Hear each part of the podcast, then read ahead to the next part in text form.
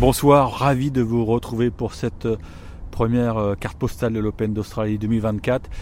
J'ai choisi un endroit euh, unique, inhabituel pour vous présenter cette nouvelle édition d'un grand chelem parce que il est 21h14 ici à Melbourne et je suis à quelques mètres de la Yarra River qui est éclairée par les, les lumières de la ville.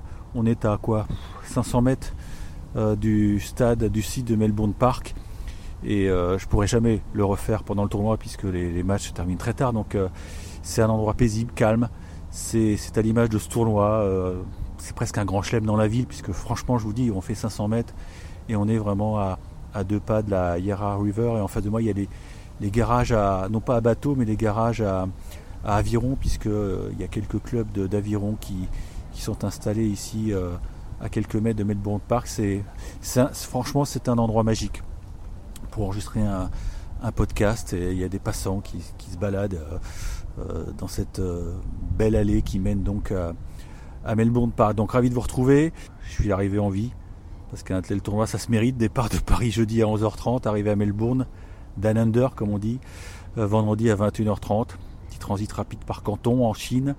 Ça pique un peu, on a la, tête à l'envers, mais le fait d'enfiler le, Bermuda, de, longer cette rivière, le matin, ça vous remet la, la tête à, l'endroit. Et si vous vous posez la question, j'ai couvert mon premier Open d'Australie en 2002. Ouais, 2002, c'était Thomas Johansson qui s'était imposé en finale face à Marat Safin. Oui, je, on prend un petit coup de vieux. Bon, mais franchement, si vous êtes fan de tennis, bah faut venir au moins une fois ici à, Melbourne. N'oubliez euh, jamais le, le c'est un petit conseil. Hein. Il peut faire 40 degrés un jour et, et pleuvoir comme en Normandie le lendemain. Euh, voilà pourquoi il y a il y a aussi trois cours couverts ici à, Melbourne Park.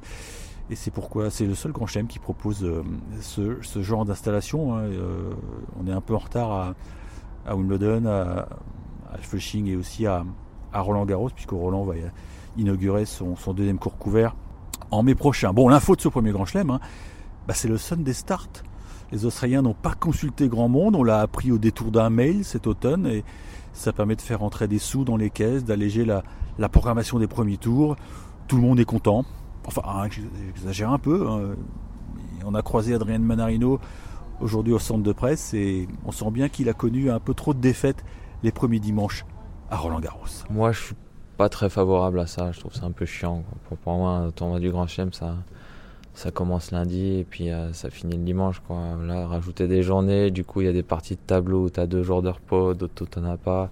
Je pense qu'il n'y a aucun joueur en plus qui, apprécie vraiment de jouer le dimanche. Si, si tu as le malheur de, perdre et que ça se passe mal, tu as l'impression de perdre quand le tournoi n'a pas encore commencé. Nous, euh, nous, quand on est français, on regarde Stade 2 le dimanche soir en préparant Roland Garros. Pour moi qui ai perdu régulièrement à Roland Garros le dimanche, j'ai l'impression de, finalement d'avoir perdu en, en qualif.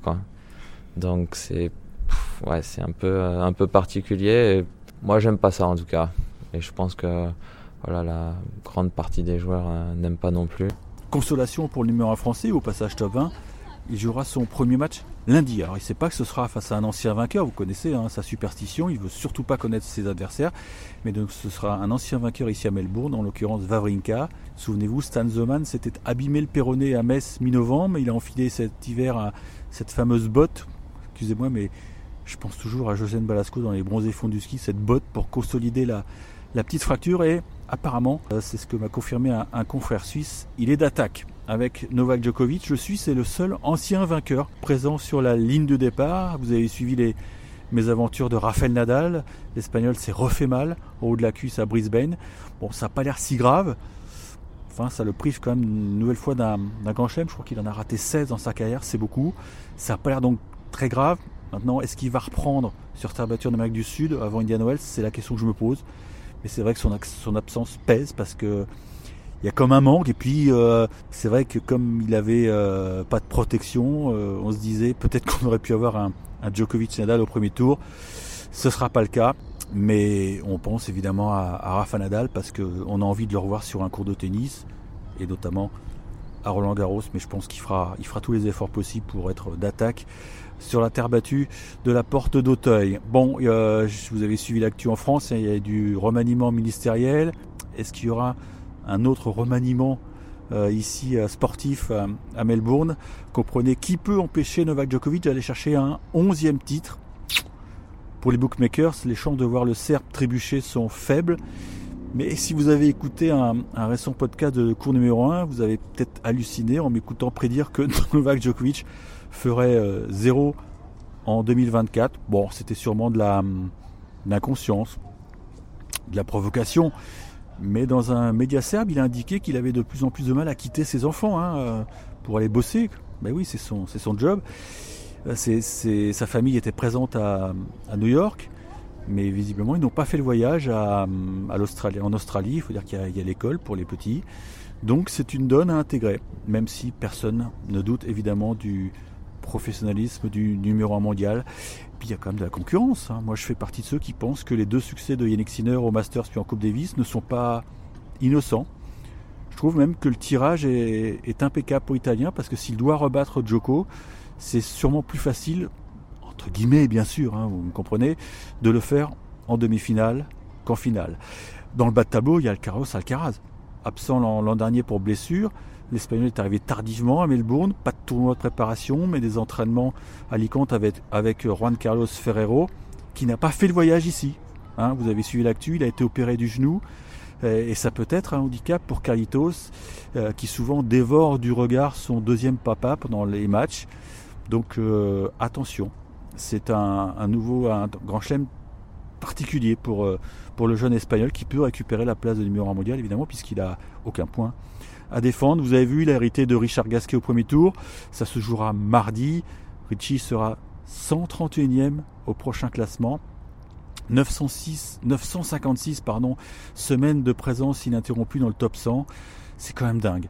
Et, on se dit que Richie va peut-être disputer son, son ultime AO, comme on dit. Et, et moi, ça me rend triste parce que j'ai suivi sa carrière depuis, depuis, euh, depuis 2005, hein, quand il a intégré le top 100, euh, ce fameux tournoi de Monte Carlo. Donc, euh, on va prendre un, petit coup au cœur, sûrement mardi, quand on ira recueillir ses, impressions. Mais bon, on n'en est pas là. Hein. On peut peut-être, pourquoi pas, espérer un, exploit monumental.